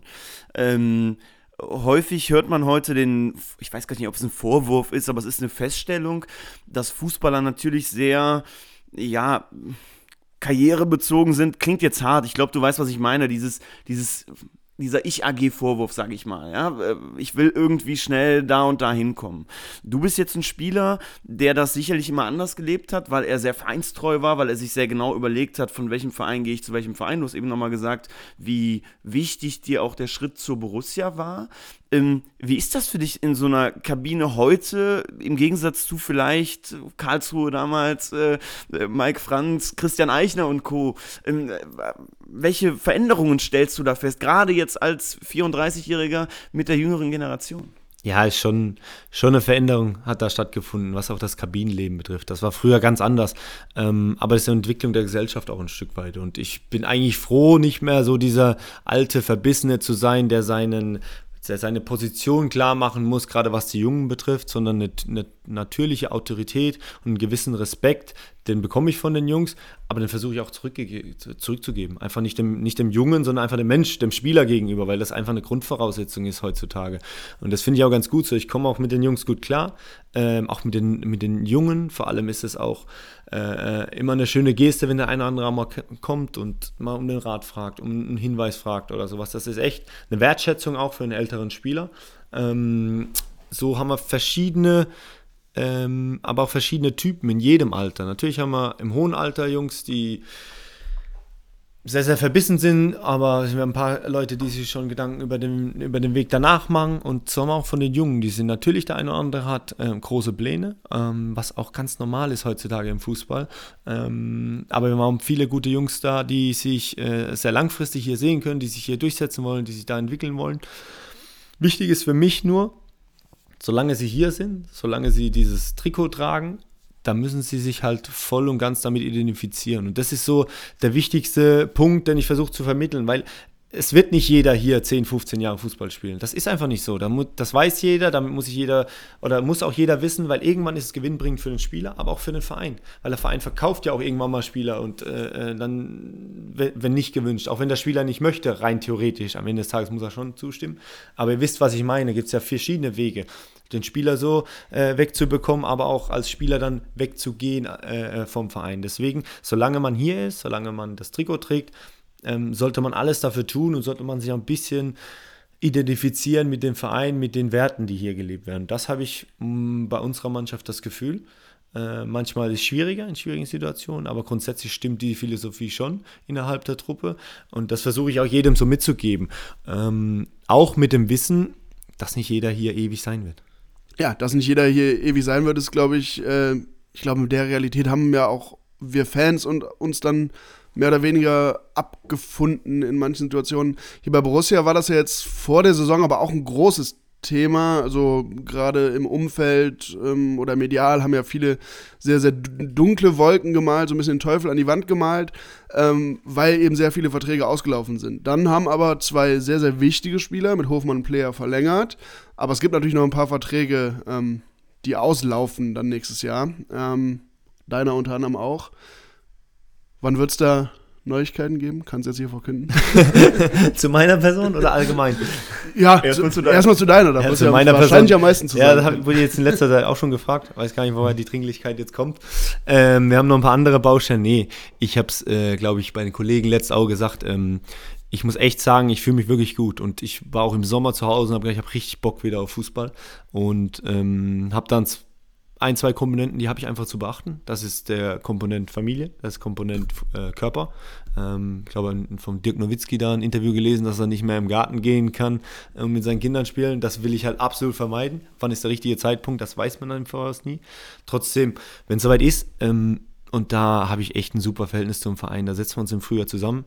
Ähm, tauschen uns aus, unsere Gedanken, wie, wie, wie sieht es aus, ob ich äh, weiterhin Fußball spielen möchte, ähm, ob vielleicht der Zeitpunkt schon gekommen ist, was Neues anzufangen oder eine andere Richtung einzuschlagen. Ähm, da bin ich völlig frei. Dann werde ich auch irgendwann mit meiner Family äh, mich zusammensetzen. Ehrlicherweise sind wir eine sehr heimatgebundene Familie und wissen alle, dass wir aus der Nähe von Karlsruhe kommen und da auch Freunde und Familie und Verwandte her sind. Trotzdem sind wir sehr, sehr heimisch geworden, fühlen uns mega wohl hier in, darf ich sagen, Düsseldorf? in der Nähe Düsseldorf. Ja, das wäre schlimmer. Ja, ja, nee, da nicht. da gehe ich noch nicht mal in der Freizeit hin. Ja. ähm, äh, äh, nur in Zoo. Ähm, und deswegen gibt es da schon ein paar Sachen, die ich einfach beachten muss. Nicht mehr so, dass du 25 bist und denkst, was ist das Beste für mich, äh, sondern du musst halt ein paar mehrere Komponenten beachten. Und das mache ich dann einfach zu gegebener Zeit und bin da völlig frei, wirklich völlig frei, weil ich einfach momentan so viel Spaß noch habe und mich auch so gut fühle und ich genieße einfach die Momente. Muss ich echt sagen, ich genieße momentan die Momente. Aber das heißt, für dich steht noch gar nicht fest, ob du weiterspielen willst? Ja, noch nicht ganz. Also grundsätzlich, wenn ich mich so wohl fühle wie jetzt, muss ich sagen, auf jeden Fall. Ähm, ehrlicherweise hatte ich die eine oder andere Verletzung schon. Ähm, die kam immer sehr abrupt, ohne vorherzusehen. Ähm, deswegen ist es im heutigen, in der heutigen Zeit so weit vorausgegangen, jetzt haben wir September, ähm, bis nächstes Jahr im Mai, ist echt lange. Und äh, deswegen halte ich mir das offen und jetzt nicht auch so, dass du mit 27, 28 denkst, was mache ich als nächstes, mein nächster Schritt und da wird es dann versteift irgendwann. Nee, ich bin ja da völlig frei und habe da gar, keine, gar keinen Druck, gar keinen Stress. Und vor allem habe ich auch einen Verein, der, mit dem ich da im super Austausch bin, total harmonisch und deswegen ähm, sitzen wir uns da mal zusammen zu gegebener Zeit und dann wird, wird, wird, wird sich meine Familie, ich und der Verein werden uns Gedanken machen, wie, wie wir in die Zukunft gehen. Aber wenn du so in dir ruhst und das ja auch so super realistisch, finde es klasse, wirklich einschätzt, ähm, hast du ja Zeit aktuell, dich neben dem Sportlichen äh, darauf zu äh, besinnen, die Kollegen zu überreden, zu bleiben. Also Sommer, wenn sie bei Ini, Tyram, Kramer, Janschke. Äh, wie weit bist du bei den Jungs? Ich werde gleich mal nachhören. Aber ich habe eure Folge auch damals gehört zur, zur Kadertief oder, oder mal die ein oder andere Personal durchgegangen seid. Ähm, wir haben ein paar Baustellen noch, was Sommer betrifft. Grundsätzlich ist natürlich ein super Zeichen von, von Lasse und von Jonas, dass sie, dass sie hier geblieben sind, beziehungsweise ihren Vertrag verlängert haben. Auch ein super Zeichen des Vereins. Ähm, diese Handl Handlungsfähigkeit gezeigt, auch in schwierigen Momenten äh, oder in schwierigen Phasen und schwierigen Platzierungen des Vereins trotzdem handlungsfähig zu sein, solche Topspieler zu halten. Ähm, das ist schon mal ein Zeichen auch nach draußen, dass es was Besonderes ist für Borussia Mönchengladbach spielen zu dürfen. Nicht nur, dass der Verein froh sein kann, so richtig geile Kicker zu haben, sondern dass die Kicker auch froh sein können, bei so einem geilen Verein zu spielen. Ähm, alles andere gibt es natürlich ein, zwei, die ein bisschen interessanter sind. Ähm, ein, zwei, wo man sich äh, vorstellen könnte, dass sie hier bleiben. Ähm, das muss der Verein ausloten. Ähm, ich habe eure Meinungen dazu gehört, gerade was das Thema Sommer und Benze Baini betrifft, als ich so ein bisschen gesprochen habe. Den einen würdet ihr gerne, äh, der muss sich jetzt entscheiden, verlängern oder äh, äh, verkaufen und der andere dürfte aber ins letzte Vertragsjahr gehen. Darf man eigentlich Gegenfragen stellen? Ja, logisch. Deswegen, äh, das hat mich echt ein bisschen, äh, also war ein interessanter Beitrag, weil ich mich äh, gefragt habe, als Spiel, also wenn du es als Spieler siehst, bei dem einen Spieler, bei Jan Sommer habt ihr gesagt, würde ich notfalls ins letzte Vertragsjahr gehen lassen, dann ablösefrei weil er ein gewisses Gewicht hat. Aber der andere, Rami Benzebaini, sollte verlängern oder verkauft werden, weil er anscheinend nicht so viel Gewicht hat. Aber aus Spielersicht, wenn ich dann als zum Beispiel Jan Sommer im Sommer komme und hätte diesen Wunsch zu sagen, ich würde mir was Neues machen, wird dann von euch nicht akzeptiert. Aber die andere Seite, wenn der Spieler sagt, ey, ich würde jetzt nicht verlängern, sondern das letzte Vertragsjahr, das wird dann auch nicht akzeptiert von Rami. Ja, ich glaube. Weißt, wisst ihr, was ich meine? Ja, ich weiß total, was du meinst und ich verstehe auch, warum das so aus deiner Sicht jetzt, das sind beides Mannschaftskollegen, eine Ungleichbehandlung Ich kenn die ist, Menschen aber- dahinter, Genau, deswegen, genau, das ist ein großer Unterschied. Aber ich glaube, uns ging es unter anderem auch darum, dass wir geglaubt haben, dass wenn jetzt Benzebaini im Sommer verkauft worden wäre, das hätte wirklich nochmal ordentlich Geld, ein bisschen Geld eingebracht. Und ich glaube, ein Verkauf eines Torhüters bei einem Vertragsjahr, der bringt, glaube ich, in dem Verhältnis dazu, was Sommer letztes Jahr und auch diese Saison schon uns für Punkte festgehalten hat, vielleicht nicht ganz so viel. Das war, glaube ich, so ein Aspekt, den wir da mit drin hatten, gedanklich. Aber grundsätzlich der was- Rami trifft ohne Ende. Ja, stimmt, stimmt, stimmt. Da, da hast du, hast du äh, komplett recht. Nur bei Benzibaini hat man jetzt schon äh, öfter mal gehört, dass er sich im Wechsel auch vorstellen könnte, wenn das passende Angebot gekommen wäre. Ne? Und dann denke ich auch, okay, dann ist es vielleicht einfacher, so einen Spieler abzugeben, als einen Jan Sommer, der Identifikationsfigur ist, der äh, schon so lange hier ist, der so viel für den Verein geleistet hat. Und, das haben wir aber auch in der Folge gesagt, wenn so ein Spieler natürlich mit dem Wunsch käme, ich will mich jetzt, dann kannst du als Borussia Mönchengladbach ihm eigentlich keine Steine in den Weg legen. Ich verstehe das ja auch, was ihr meint, als, als Verein, als Fan, verstehe ich absolut, was ich meine. Nur in, der, in dem Moment hatte ich damals die Gedanken, deswegen jetzt auch diese, diesen Einwand, hatte ich nur den Gedanken als Mitspieler, als Kapitän von meinen Jungs, ähm, würde ich das einen Tick weit anders sehen, wenn ich den Menschen dahinter kenne und würde einen Tick weit anders argumentieren, so wie ich es jetzt gemacht habe, ohne das nicht äh, zu verstehen, welchen, welche Idee ihr da oder welche Idee dahinter steckt. Und ich glaube halt, ein Verein wie Borussia ist halt wirklich darauf angewiesen, Transfererlöse zu erzielen. Und ich glaube, dass das, wir haben eben so ein paar Probleme der letzten Jahre analysiert, mh, auch ein Fehler war, der gemacht wurde, dass man in diesem Streben nach, wir wollen vielleicht doch diesen einen, dieses eine Ding noch holen, äh, so Angebote auch mal nicht angenommen hat tatsächlich. Ja, ich finde es, äh, ich würde sagen, ich finde es erstmal echt cool, dass du jetzt auch hier auch mal Gegenfeuer gibst. äh, aber bevor wir jetzt dazu kommen, dass du uns noch mehr kritische Fragen stellst, würde ich sagen, wer gehen wir mal schnell weiter. äh, weil du hast uns eben eigentlich äh, eine sehr schöne Brücke äh, schon gebaut, um so ein bisschen jetzt mal in dieses Kollektiv bezogen auf, auf Kurve und den Verein und Fans und so einzugehen, weil du gesagt hast, erstens, du hast ein sehr, sehr gutes Verhältnis und deshalb siehst du diese Dringlichkeit gar nicht jetzt schon zu sprechen, sondern es reicht auch völlig im Frühjahr über deine Zukunft zu reden. Und du hast gesagt, dass du dir sehr, sehr bewusst bist und auch viele andere in der Mannschaft, für was für einen geilen Verein sie hier kicken. Und da frage ich mich dann als Fan, das hört man als Fan natürlich sehr, sehr gerne, aber ähm, du hast das die letzten sieben Jahre ja wirklich den Verein Borussia erfahren können. Und jenseits von irgendwie Vertragsverlängerungen, Verträgen, Geld und auch sportlichem Erfolg oder Misserfolg, was macht für dich Borussia Mönchengladbach denn aus? Was macht zu so einem geilen Club, wie du es gesagt hast? Es gibt ganz viele Komponenten. Natürlich erstmal dieses familiäre Miteinander-Dasein, dieses Wohlfühloase und trotzdem aus eigener Hand diese Erfolg äh, zu feiern. Mit dem ganzen Drumherum, mit dieser Tradition, trotzdem in der Neuzeit seine eigene Geschichte schreiben zu können, weil wir gut genug sind. Und das in Verbindung mit dieser Atmosphäre, mit den Fans, mit dem Verein, mit dieser Stadt, die wirklich alle danach bestrebt sind, dass dieser Verein erfolgreich ist. Natürlich gibt es immer wieder ein paar, die dann gerade in der Negativzeit ihren Senf dazugeben, aber dieser Verein hat so eine hohe Identifikation bei den Menschen, bei den Fans, bei den, bei den äh, äh, äh, Anwohnern hier oder bei den Mitarbeitern, ähm, das ist schon besonders. Ähm, das gibt es nicht so ganz oft. Gibt es auch in anderen Vereinen, klar. Aber das gibt's, das halt hier so besonders und das ist dieser Wohlfühlfaktor, dass man wirklich hier alle dabei sind, weil sie was verbindet mit diesem Verein, weil sie was Besonderes haben mit diesem Verein. Das geht ja nicht nur bei uns und bei euch so, auch bei Lübbo, der da drüben sitzt, der macht ja das gern, weil er den Verein so gern hat. Äh, und das ist, merkt man halt so, äh, dass viele einfach richtig gut auf den Verein zu sprechen sind und einfach das, das Beste dem Verein wünschen. Und ähm, das hat den Anschein hatte ich damals schon. Natürlich war immer für mich das Besondere auswärts in Hannover dann zum Beispiel, wenn äh, ist eine schöne Auswärtsfahrt eigentlich und immer voll. äh, war schon atemberaubend und das wollte ich unbedingt selbst erleben. Und hier im Borussia Park zu spielen war schon immer cool und das wollte ich selber erleben. Das hat mich so fasziniert. Ähm, mit der Komponente, dass dann auch der Verein diesen Weg gegangen ist, diesen erfolgreichen, dass, der, dass er auch so sich entwickelt hat. Und das hat dazu beigetragen zu sagen, ey, da will ich teilhaben. Und jetzt, dass es so gut lief und so besonders ist, ist natürlich für mich richtig, richtig cool. Ähm, aber die Grundvoraussetzung hier bei dem Verein, die stimmen einfach. Und das fühlt klar, glaube ich, vom ersten Moment an, dass wir nicht so Natürlich haben wir noch Entwicklungsbedarf in verschiedenen Bereichen, auch was der Profibereich betrifft, wahrscheinlich auch was den Verein betrifft, was den Jugend, überall. Aber wir haben vieles aus eigener Hand geschafft, haben uns vieles aus eigener Hand erarbeitet, wenn man hier rumguckt, was man hier alles geschaffen hat. Aber auch wenn man die Mannschaft und den Verein entwickelt hat, ähm, das alles so selbst äh, äh, äh, erstellt und das ist halt so das Coole bei uns. Mhm Wichtig ist dir, das wissen wir, nicht nur von deinen Äußerungen jetzt, sondern auch irgendwie von vorherigen Begegnungen, dass dir die Fans ja schon wichtig sind und du da auch ein, ein Auge für hast und sensibilisiert bist.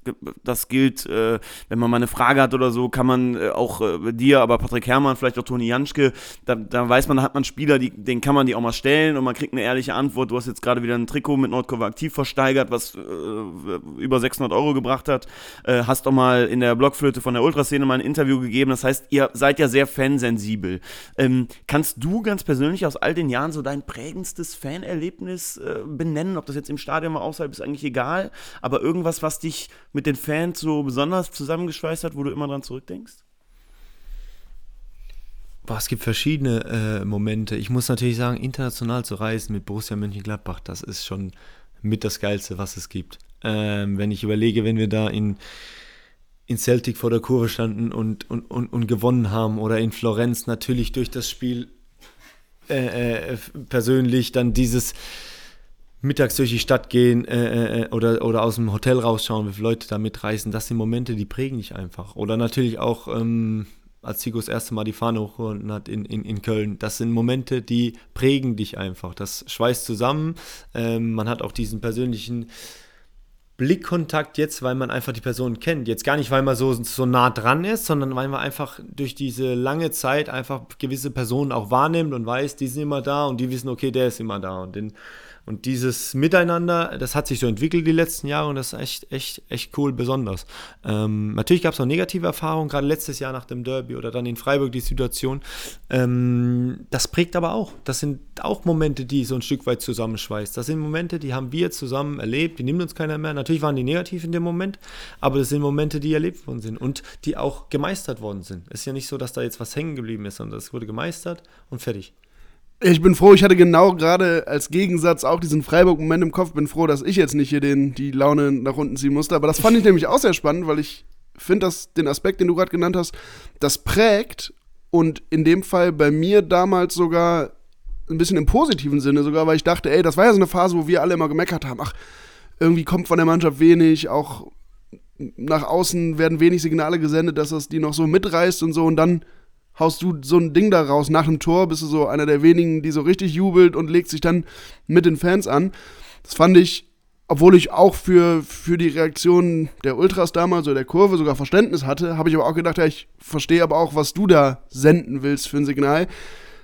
Was heißt in dem Moment? War das, da war das in dem Moment eine reine Impulsreaktion? Ähm, warst du einfach sauer oder wie war das? Also es ging gar nicht um die Reaktion in dem Moment. Das habe ich gar nicht so wahrgenommen von der Ultraszene.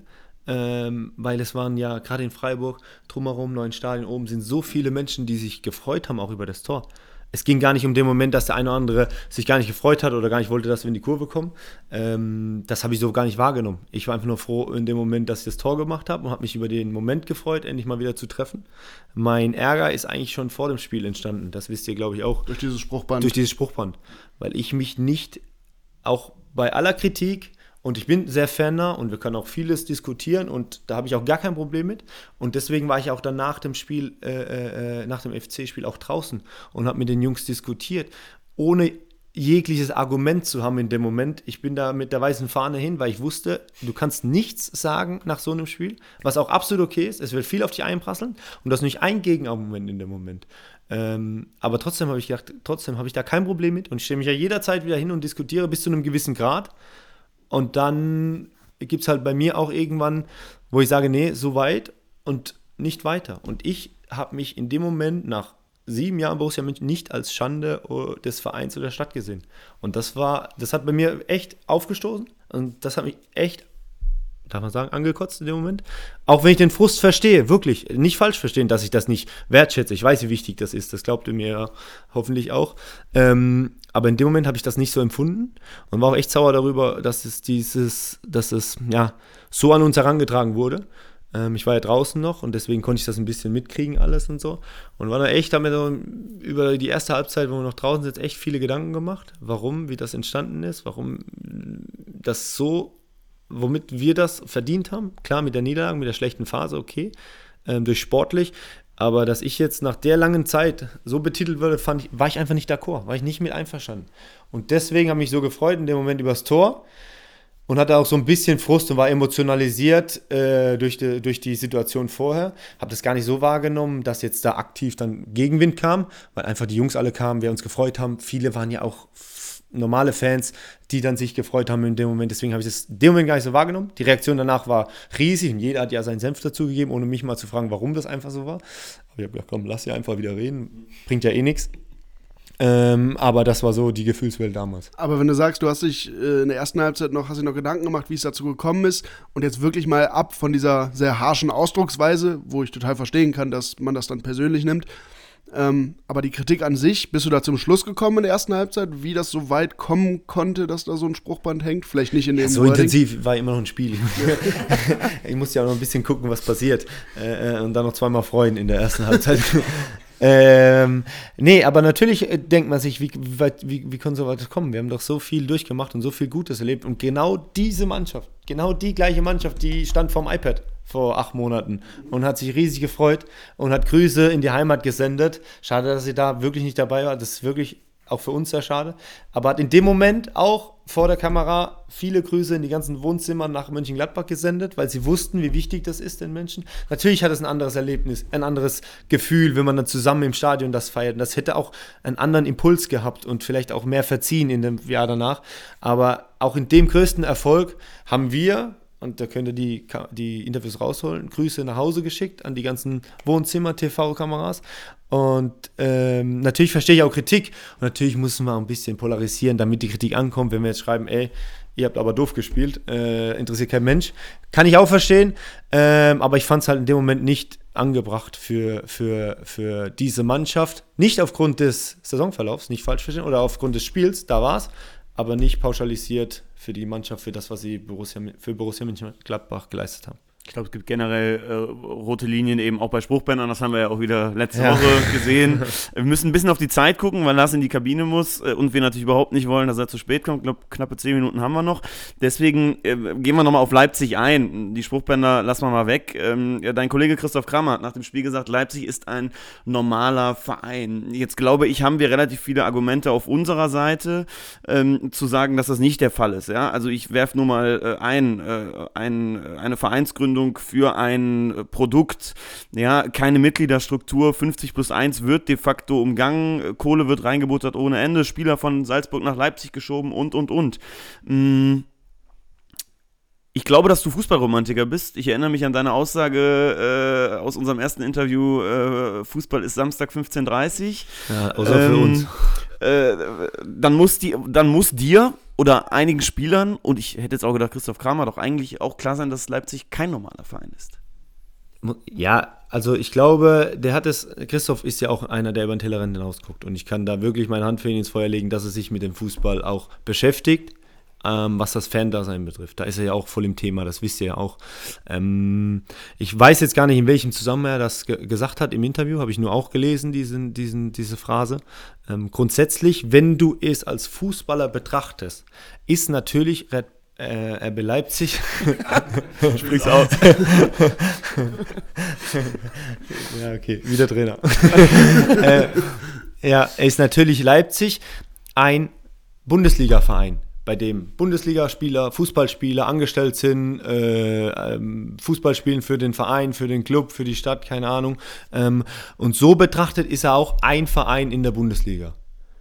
Wie die Strukturen dahinter sind, wie die zustande kommen dieses Vereins betrifft, was die Art und Weise der, oder die Herangehensweise und die Auslegung des Vereins betrifft, ist das natürlich kein normaler Verein. Das wissen wir auch. Das sind andere äh, äh, äh, Parameter gefragt. Und trotzdem muss man als Fußballer anerkennen, und das tue ich auch, sportlich, was sie veranstalten und was sie da ins Leben gerufen haben, ist das natürlich ein, wie soll ich jetzt sagen, echt guter Verein in der Bundesliga, weil sie einfach gute Spieler verpflichten, weil sie gute Arbeit leisten. Das muss man neidlos anerkennen. Und trotzdem verstehe ich jede Kritik und bin auch auf eurer Seite wahrscheinlich, wenn man äh, die, die Kritik äußert, wie der Verein zustande kam, beziehungsweise auch geführt wird. Da bin ich absolut bei euch. Und ich glaube, Christoph hat sich nur auf die Aussage oder auf den Fakt bezogen, dass Leipzig ein Teil oder ein Verein in der Bundesliga ist. Und das muss man als Mitspieler oder als Gegenspieler äh, akzeptieren einfach. Ich glaube übrigens, dass er hat es gesagt im, ich glaube im Podcast Apokalypse und Filtercafé und er hat übrigens eine sehr ähnliche Argumentation wie du benutzt. Er hat eigentlich gesagt, so dieses Fantechnische, das würde er verstehen. Aber aus Spielersicht wäre es eben ein normaler Verein, der der Spieler verpflichtet und das eben gut macht, wobei ich als Fan da immer entgegnen würde. Und das muss euch doch eigentlich auch so ein bisschen wahnsinnig machen. Natürlich verpflichten die gute Spieler und die Struktur dahinter stimmt, aber die tun es ja auch unter völlig anderen Voraussetzungen. Also wenn jetzt hier ein Roland Wirkus einen Spieler kaufen würde für 30 Millionen, das könnte er im Moment nicht, aber wenn er es tun würde und würde in den Sand setzen, diesen Transfer, dann wäre das eben schon ein nachhaltiger Schaden in den nächsten Jahren finanziell. Und das sind eben andere Voraussetzungen bei RB Leipzig. Das, das ist auch den meisten oder vielen Spielern, die sich mit dem Fußball beschäftigen, auch bewusst auch das Zustandekommen des Vereins. Sportlich betrachtet müssen wir natürlich neidlos anerkennen, dass sie gute Arbeit machen, dass sie den einen oder anderen transferieren. Auch aus Salzburg kann man ja offen ansprechen, aber auch aus anderen Vereinen der Welt und machen da echt eine gute Arbeit. Ähm, was, was, und ich kenne auch den einen oder anderen vor Ort und die beschäftigen sich mit der Art und Weise Fußball. Die Strukturen sind gut, die Voraussetzungen sind top, das Trainingsgelände, wie das zustande kam das ist natürlich fragwürdig. Darüber kann man diskutieren, da kann man vielleicht auch mal länger diskutieren, dass die andere Voraussetzungen geschaffen haben für sich im Gegensatz zu anderen Mannschaften. Das ist ja das, was ich vorhin meinte. Wir haben uns das hier mit der Borussia selbst erarbeitet, ohne externe äh, Geldgeber oder sonstige Dinge. Jetzt gibt es noch drei weitere Vereine in der Liga, die auch die Möglichkeit haben, aber die haben zumindest einen regionalen Bezug, wenn ihr versteht, was ich meine zu diesen ähm, äh, Dingen. Deswegen kann ich äh, die Kritik explizit an Leipzig natürlich nachvollziehen auch ein Stück weit verstehen, aber wir als Spieler sehen in erster Linie natürlich auch diesen, äh, diesen Verein als Gegner, äh, als Mitbewerber um internationale Plätze, um solche Dinge. Und da ist es halt ein Verein der Bundesliga. Enttäuscht es dich dann genauso wie uns Fans, dass eine Person, die eigentlich immer pro Traditionsverein argumentiert hat, mit der du, wie du eben gesagt hast, so lange sehr, sehr ähm, eng zusammenarbeitest, nämlich Max Eberl, sich dann dafür entscheidet, dahin zu gehen? In dem Zusammenhang ist Enttäuschung ganz schwer zu sagen, weil in erster Linie, das habe ich ja letztes Mal, freue ich mich einfach für, für Max. Ich kenne ihn so lange und habe ihn auch in der Phase erlebt und hatte da auch einen sehr, sehr persönlichen Draht in der Phase, äh, als es dann auch so kommuniziert wurde. War ein sehr, sehr ehrlichen und offenen Draht äh, oder einen sehr, sehr ehrlichen und offenen Umgang, äh, was dieses, äh, äh, was seine Krankheit betrifft. Und ähm, dass sich Max wieder bereit sieht, äh, zurück ins Fußballgeschäft zu kommen, das freut mich erstmal für die Person Max Eberl, ähm, für ja, einen langen Weggefährten, den wir hatten, der eine schwierige Phase hatte in seinem Leben und da anscheinend ähm, die richtigen Schlüsse gezogen hat und sich bereit fühlt, wieder im, Fußball tätig zu sein. Darüber freue ich mich erstmal. Ähm, dass er natürlich den Weg wählt, zu RB Leipzig zu gehen, ähm, war auch für mich persönlich sehr, sehr überraschend, muss ich ehrlicherweise zugeben. Und darüber gibt's auch, kann man auch diskutieren und das kann man auch kritisieren. Und ich glaube, wenn man das vernünftig macht, dann wird er sich auch mit der Kritik auseinandersetzen. Und dann gibt es auch viele Argumente, die das Ganze kritisch sehen. Da, da, da bin ich voll dabei. Aber enttäuscht, dass er jetzt zu Leipzig geht, kann ich in dem Moment nicht sagen, weil ich einfach nur ein Stück weit happy bin, dass es ihm wieder gut geht. Und ich glaube, da spielt auch wieder das rein, was du eben schon über Sommer oder Benzebaini gesagt hast. Du hast eben eine andere Position als wir als Fans. Du hast mit den Menschen direkt zusammengearbeitet und hast dann vielleicht auch gesehen, ähm, dass es Max Eberl nicht gut ging und kannst dann eben sehr gut nachvollziehen, dass, oder kann ich sehr gut nachvollziehen, dass für dich dann im Vordergrund steht, es geht einem Menschen, mit dem ich sehr lange zusammengearbeitet habe, dem du vielleicht auch viel zu verdanken hast, dass es dem wieder besser geht.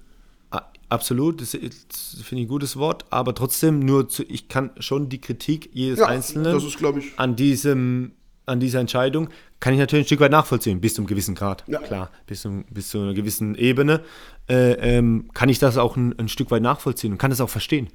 Kommen wir zum Ende. Und ähm, du hast es eben schon mal einmal angedeutet. Ähm, du hast immer eigentlich betont, sehr heimatverbunden, viele Freunde auch noch in der Heimat. Wir gehen zurück.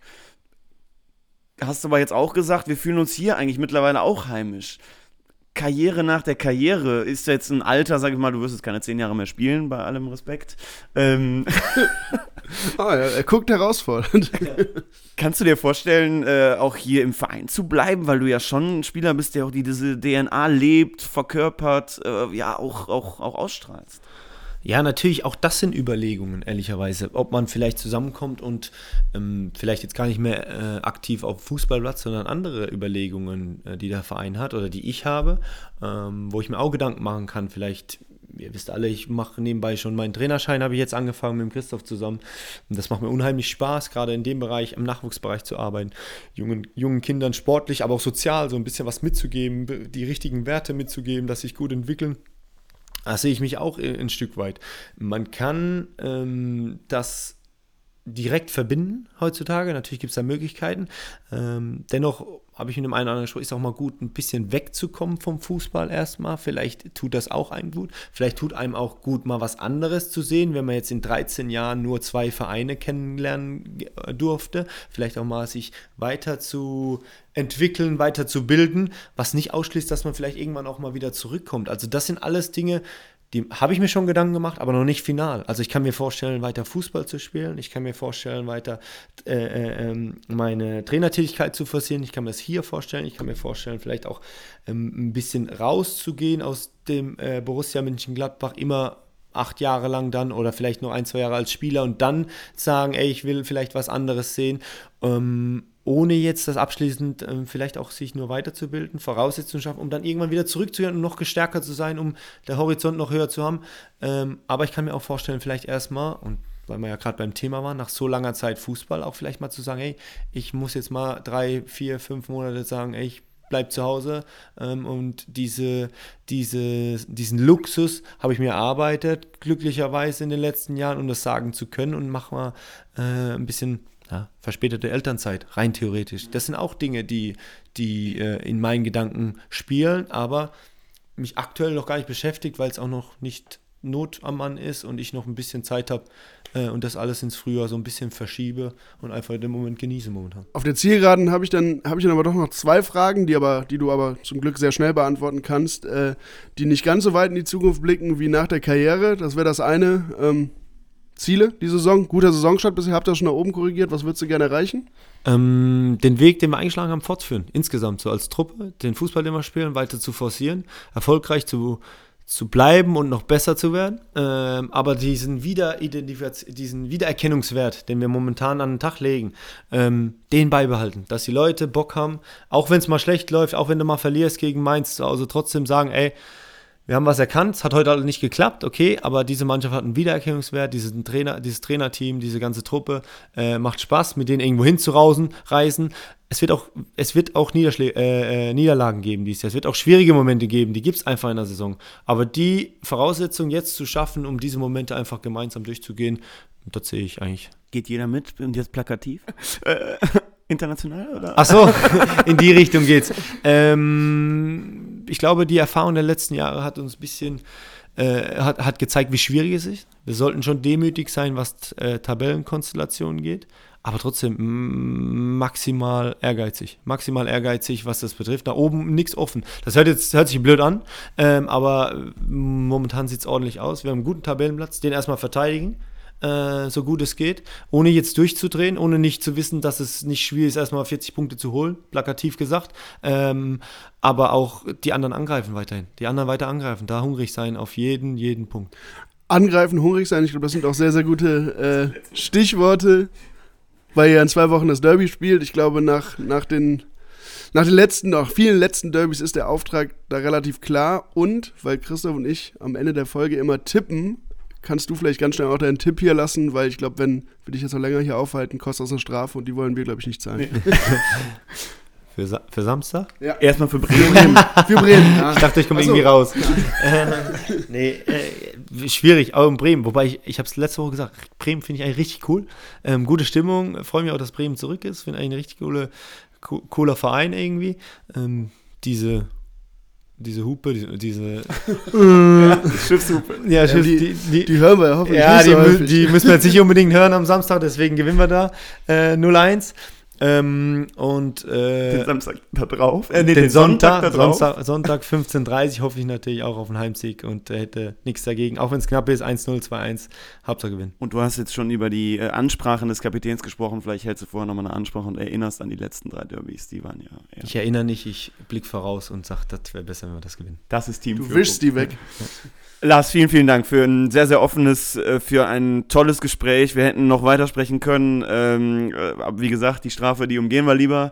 Ähm, wirklich, bleib so wie du bist. Äh, bist ein Riesengewinn für diesen Verein und ähm, vielen, vielen Dank. Es war sehr, sehr angenehm, mit dir zu sprechen. Wir haben uns echt gefreut, dass du die Zeit genommen hast und jetzt mach's gut. Jo, hat Spaß gemacht. Danke, danke. So, während Lars zum Training entschwunden ist, Christoph, müssen wir, glaube ich, noch ganz kurz unsere Tipps loswerden, oder? Bremen. Bremen. Ja, Derby machen wir nächste Woche. Ja, absolut. Ähm, ich sage, ganz, ganz anderes Spiel als Leipzig natürlich, habe ich letzte Woche, glaube ich, schon mal gesagt. Erwarte da wirklich, dass das äh, nicht so reibungslos läuft wie Leipzig, weil der Gegner uns nicht so liegt. Ich sage dennoch, weil- da ich mich auf eine sehr, sehr schöne Auswärtsfahrt freue, ähm, 1 zu 2, also Auswärtssieg. Oh ja, tatsächlich wollte ich auch genau das tippen, weil ich äh, dann mir dachte, ja, die, da hört man die Hupe einmal und dass es allzu weh tut am Ende. Schließ mich dir an. Das hat ja die Male, wo wir beide gleich getippt haben, gut funktioniert. Deshalb machen wir das jetzt, ne? Also Borussia gewinnt. Wenn ihr private Tipprunden habt, setzt auf Gladbach. Es wird klappen. Das sind quasi Insider-Infos. Ja, alles klar, dann, wir haben es eingangs ganz kurz gesagt, aber wir freuen uns natürlich, wenn ihr uns, uns unterstützt. Ähm, auf Patreon äh, hat dann natürlich auch den Vorteil für euch, dass, äh, ihr habt es ja eben gehört, ihr mit abstimmen dürft, mit, dem, mit wem wir vielleicht dann das eine oder andere Mal sprechen, wenn das dann so funktioniert. Und ansonsten freuen wir uns darüber, wenn ihr uns Feedback schickt, wie immer, und die Folge teilt. Und dann hören wir uns nächste Woche wieder. So sieht das aus. Ich fand es eine sehr, sehr spannende, interessante, tiefgründige Folge. Äh, Würde uns sehr, sehr freuen, wenn ihr die ein bisschen verbreitet und vielleicht auch im Borussia-Freundeskreis besprecht. Danke euch fürs Zuhören. Ganz, ganz liebe Grüße und auf einen Auswärtssieg in Bremen. Tschö. Bis dann.